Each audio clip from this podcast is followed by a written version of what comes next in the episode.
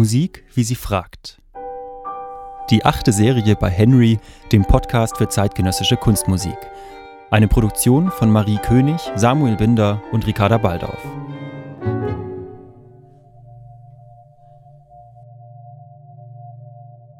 Nachdenklich sitzt sie da, ihren Kopf in die linke Hand gestützt, unter dem Kranz aus Feldgräsern wallt langes Haar, auf ihrem Rücken spannen sich Flügel auf. Melancholie, der traurige Engel. Die mystische Figur ist umgeben von vielen Gegenständen. Ein magisches Quadrat, eine Sanduhr, eine siebensprossige Leiter, allerlei Werkzeuge wie Hammer, Säge und Hobel. Zu den Füßen der Engelsgestalt liegt ein ausgemergelter Hund. Über ihr flattert eine Fledermaus. Auf einem Mühlstein sitzt ein geflügelter Knabe. Melancholia I von Albrecht Dürer. Über den Kupferstich aus dem Jahre 1514 und seine Symbolik haben sich schon viele Menschen den Kopf zerbrochen. Und bis heute sind nicht all seine Rätsel gelöst. Fest steht aber, Dürers Stich zeigt, wie umfassend der Begriff der Melancholie ist, eng verwoben mit der Theologie, Philosophie und Medizin. Wie klingt Melancholie?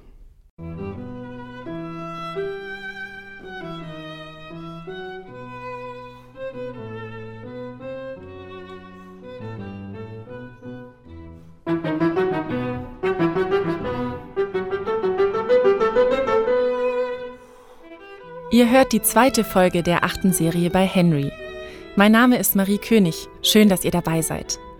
In dieser Serie stellen wir der Musik Fragen. Dieses Mal lassen wir uns von Wolfgang Amadeus Mozarts Violinsonate in E-Moll inspirieren. Wir versuchen einem Begriff auf die Schliche zu kommen, an dem sich schon Mediziner, Soziologen, Philosophen, Astrologen und Theologen abgearbeitet haben, die Melancholie. Genauso wie bei Dürers Kupferstich lässt sich ihre Bedeutung nicht leicht entschlüsseln.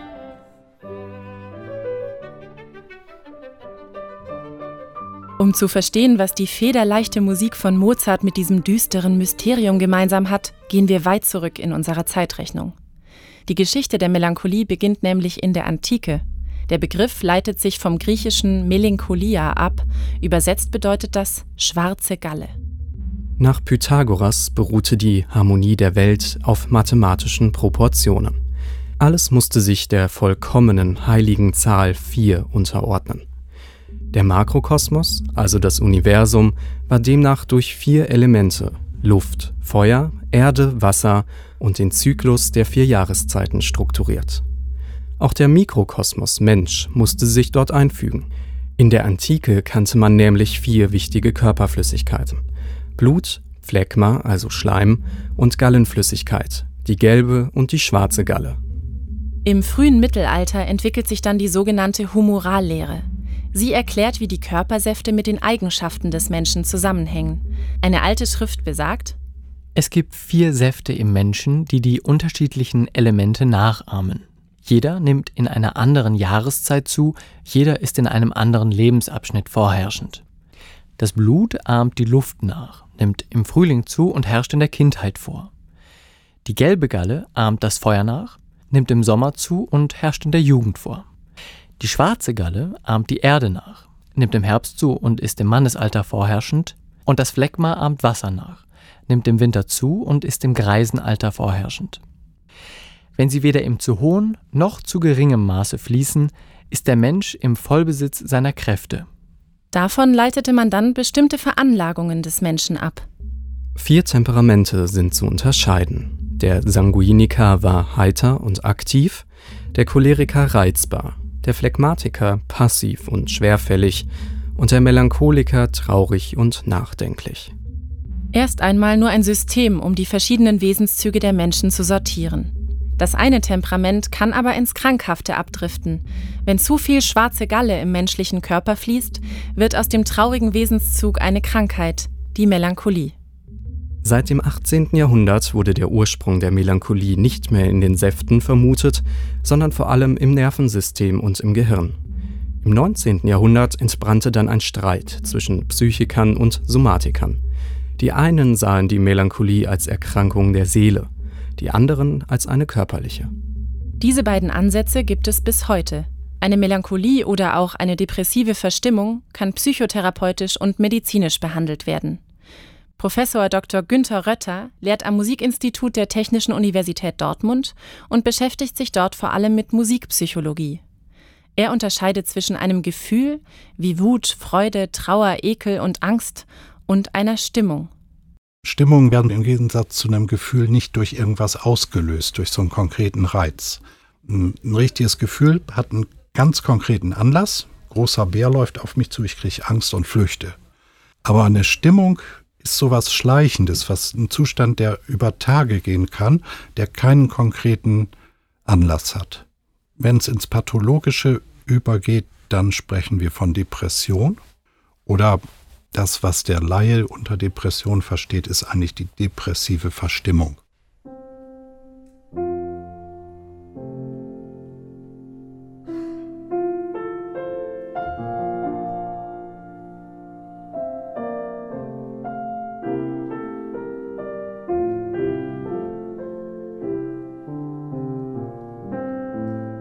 Die Melancholie ist also eine Stimmung, die durch kein bestimmtes Ereignis ausgelöst werden muss. Aber warum stimmt uns Musik dann melancholisch? Der Dirigent Bruno Walter ist der Meinung, dass die Melancholie schon im Wesen der Musik selbst steckt. Musik ist überhaupt keine taghafte Kunst. Und ihre Hintergründe, ihre letzten Tiefen erschließen sich nicht den Menschen der hellen Seele. Aus dunklen Untergründen stammen sie. In dunklen Untergründen wird sie verstanden und nachgefühlt. Und nicht das klarblaue mittelländische Meer, sondern der dunkelwogende Ozean ist von ihrer Art. Hinter dieser mystischen Musikdefinition steckt eine romantische Auffassung von Musik. Die Epoche der Romantik und ihr Begriff von Melancholie hat sich bis heute wohl am stärksten in unsere Köpfe gebrannt. Mit ihrer Leidenschaft, der Sehnsucht nach unerreichbaren Orten, nach dem Fantastischen und Unbewussten und einer völligen Subjektivität. Auf seinem Ölgemälde Der Wanderer über dem Nebelmeer von 1818 hat Caspar David Friedrich den Prototypen eines romantischen Melancholikers verewigt. Das ist der Melancholiker. Völlig alleingestellt in die Welt, nur mit sich beschäftigt, nur mit seinen eigenen Grenzen beschäftigt und im Grunde genommen für die Außenwelt nicht durchsichtig.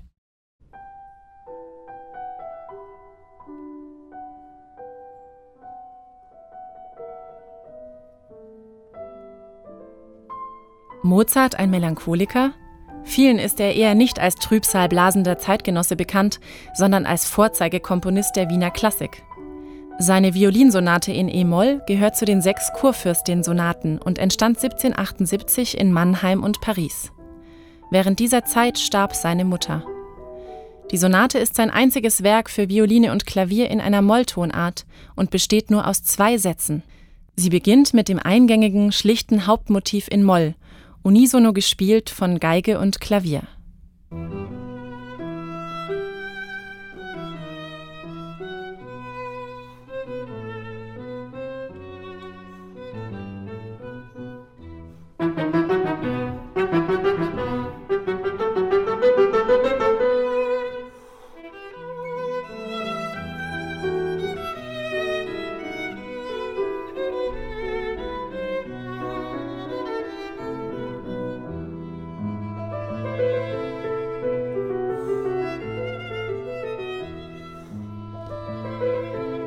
Plötzlich leuchtet das zweite Thema in hellem Dur auf.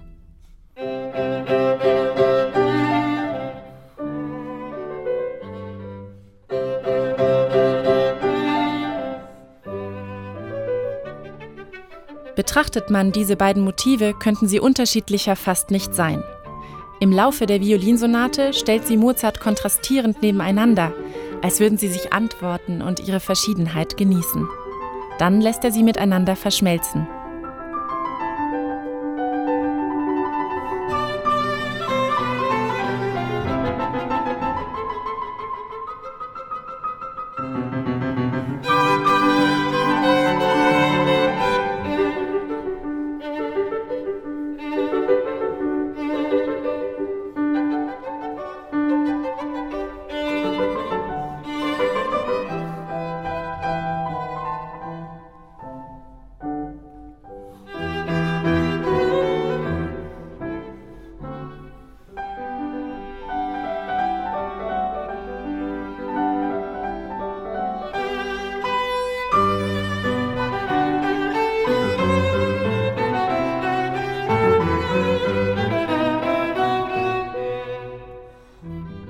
Mozart zeigt uns, dass selbst das Schwere leicht klingen kann. Denn auch im zweiten Motiv schwingt die Melancholie des ersten Themas immer mit. Und er zeigt uns, dass der Klang der Melancholie schwer auf einzelne Parameter herunterzubrechen ist. Bei ihm klingt Dur nicht unbedingt fröhlich und Moll nicht gleich traurig. Es ist eben so, dies Dur fröhlich, Moll traurig ist einfach ein Klischee, was einfach gar nicht stimmt. Ganz seltsames Beispiel ist da das Stück von Herbert Grönemeyer, Mensch, wo der Text sehr optimistisch, heiter und fröhlich ist. Aber wenn man sich die Musik genau anhört, ich glaube auch, dass sie in Dur steht, ist es eine sehr melancholische Musik, was wohl seinen Lebensumständen zur Zeit der Komposition geschuldet ist. Mozarts Musik ist wie das Leben selbst, das uns nie einfache Antworten gibt. So klingt auch Melancholie für jeden von uns etwas anders. Und dieser persönliche Klang ist so wie die Melancholie selbst, nichts Festgelegtes. Er kann sich ständig verändern. Es gibt, glaube ich, auch Forschung mit so Gesichtern, wo der Mund einmal so rum ist und so rum ist. Und ich glaube, bei kleinen Kindern funktioniert das noch sehr gut, dass Moll traurig ist und Dur fröhlich. Aber es wird dann im Laufe des Lebens irgendwie überformt und wird differenzierter. Auf Dürers Kupferstich sehen wir eine Meereslandschaft im Hintergrund, nah an der Küste einer Stadt. Der dunkle Himmel darüber wird von einem strahlenden Gestirn erhellt. Ein Komet oder ein abstürzender Meteor eine Gefahr für die Menschheit? In Lars von Triers Film Melancholia sieht eine junge depressive Frau das Ende der Welt voraus. Die Erde wird von einem blauen Planeten, Melancholia, bedroht. Neben den bildgewaltigen Zeitlupenaufnahmen bekommen wir vor allem einen schockierenden Eindruck, was Melancholie bedeuten kann. Eine Stimmung, die bei allen Deutungsversuchen immer rätselhaft bleibt, genauso wie Mozarts Musik.